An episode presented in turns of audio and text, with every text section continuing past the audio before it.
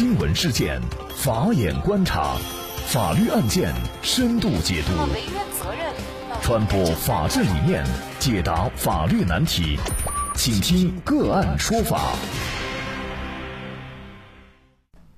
大家好，感谢收听个案说法，我是方红。更多的案件解读，欢迎您关注个案说法微信公众号。今天呢，我们跟大家一同来关注天价施救费。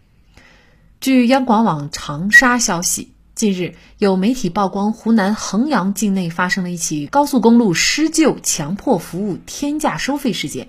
货车司机刘师傅的车辆在湖南高速发生故障以后，跟随救援一起来的还有二十万天价施救费。对这一事件，官方做出了回应。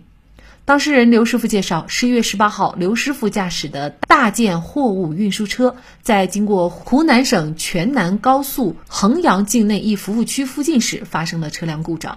刘师傅当即拨打了幺二幺二二，也就是全国高速公路报警救援电话。随后，跟随高速救援人员一并赶到的，还有一家名叫湖南贺氏吊装服务公司所派出的吊车。这家吊装服务公司的人软硬兼施。让刘师傅签订一份协议，并声称签订协议收费八万，不签订协议收费二十万。刘师傅通过家人叫人来把车修好之后，并未提供任何吊装服务或实际救援措施的这家公司，却要强行收费。之后，刘师傅连人带车被围堵，在高速上滞留十天。几天前，湖南高速集团通报，三名路政人员因为此事被停职调查。事件曝光以后，舆论关注集中在这家湖南贺氏吊装公司为何能进入高速公路施救现场，并索要天价施救费，尤其是是否存在涉黑涉恶和保护伞问题。据悉，湖南省交通运输厅与湖南省高速公路集团有限公司开展了联合调查。湖南省交通运输厅最新回应称，个别基层路政员严重违反相关规定和程序，私自联系没有签订正式合同、没有协作关系的高速公路救援公司，而引发了该事件。至于涉事公司是否涉黑涉恶，相关部门也正在调查核实。此外，公安机关已经对湖南贺氏吊装公司以涉嫌强迫交易立案侦查，对媒体反映的相关民警辅警出警过程当中的问题进行调查，案件正在侦办中。相关部门表示，将举一反三，全面开展高速公路救援专项排查和整治。遭遇天价救援费该怎么办？天价救援费为何屡屡上演？那么就这相关的法律问题，今天呢，我们就邀请北京元甲律师事务所执行主任王希律师和我们一起来聊一下。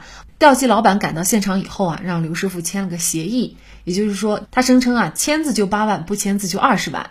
那刘师傅当时是连讨价还价的权利都没有。从法律上来说，刘师傅真的别无选择吗？呃，严格意义上，刘师傅是有选择的啊。那么他是可以选择拒签，或者是说拒绝让他们这个救援队进行救援。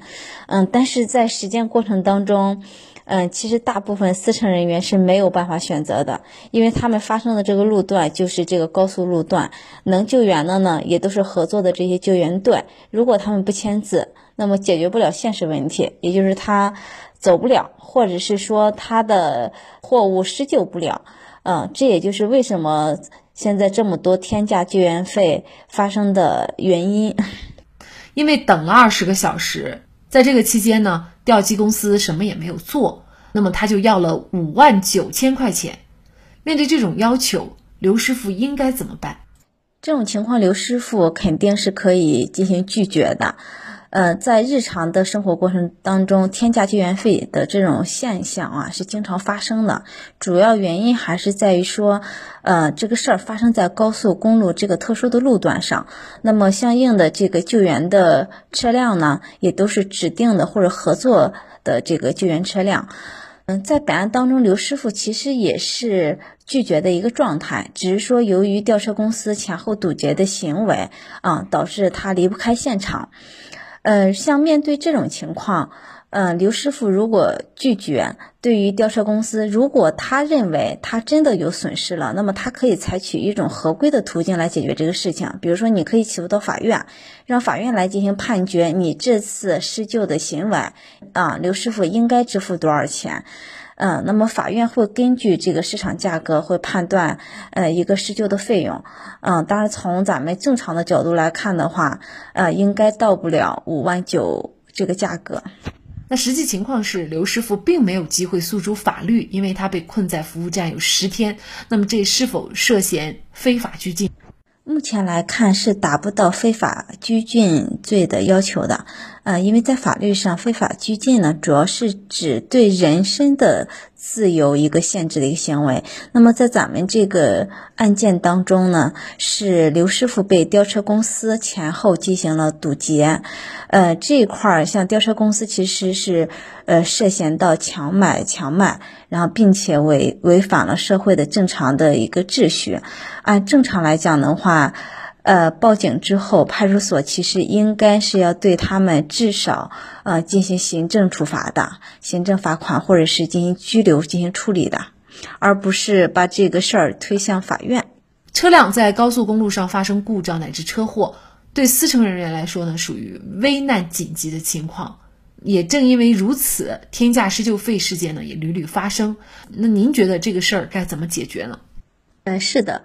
呃，对于司乘人员来讲，确实属于一个危难紧急的状态，因为他在高速路上发生故障，只能是打这个救援队的这边的电话。嗯，那怎么解决这个事情呢？我觉得可以从三点啊。第一点就是还是政府的指导价格，针对公路救援这一方面的市场指导价格必须是要有。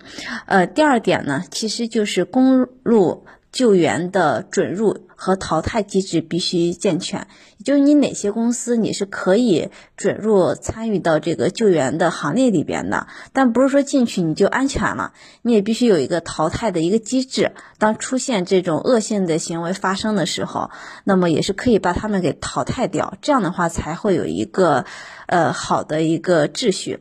第三个呢，其实就是监管。这个监管其实主要就是政府部门的一个监管啊。那各个环节他做的是不是合规，是不是规范？那么需要一个监管的一个流程。只有这样的话，才能避免啊这种天价施救费这种事件的屡屡发生。被困整整十天的刘师傅，如果不把此事发到媒体上，很难想象刘师傅还要被困在服务区多久。为此，他要交出多少血汗钱才能买到自由？这个案件其实给我们留下很多疑问：贺氏吊装公司和有关部门到底是什么关系？就这么一个明显违法的事情，高速路政多次调解未果，高速交警多次调解未果，没办法，司机夫妇报警求助，来到现场的民警断定这是债务纠纷，竟然没有权利让贺氏吊装把阻拦的车辆开走。除了路政人员。交警、民警是否有参与其中？我们除了等待对案件所有相关人员彻查以外，也希望天价救援费不再上演。好，在这里再一次感谢北京元甲律师事务所执行主任王希律师。那也欢迎大家通过关注“个案说法”的微信公众号，具体的了解我们本期案件的图文资料以及往期的精彩案例点评。另外，您在生活工作当中遇到一些法律问题，都欢迎您通过添加幺五九七四八二七四六七幺五九七四八二七四六七这部电话号码的微信号向我们进行咨询和交流。给大家提供法律问题解答的都是我们节目邀请到的嘉宾了，他们都非常的资深、专业和负责任。感谢您的收听，我们下期节目再见。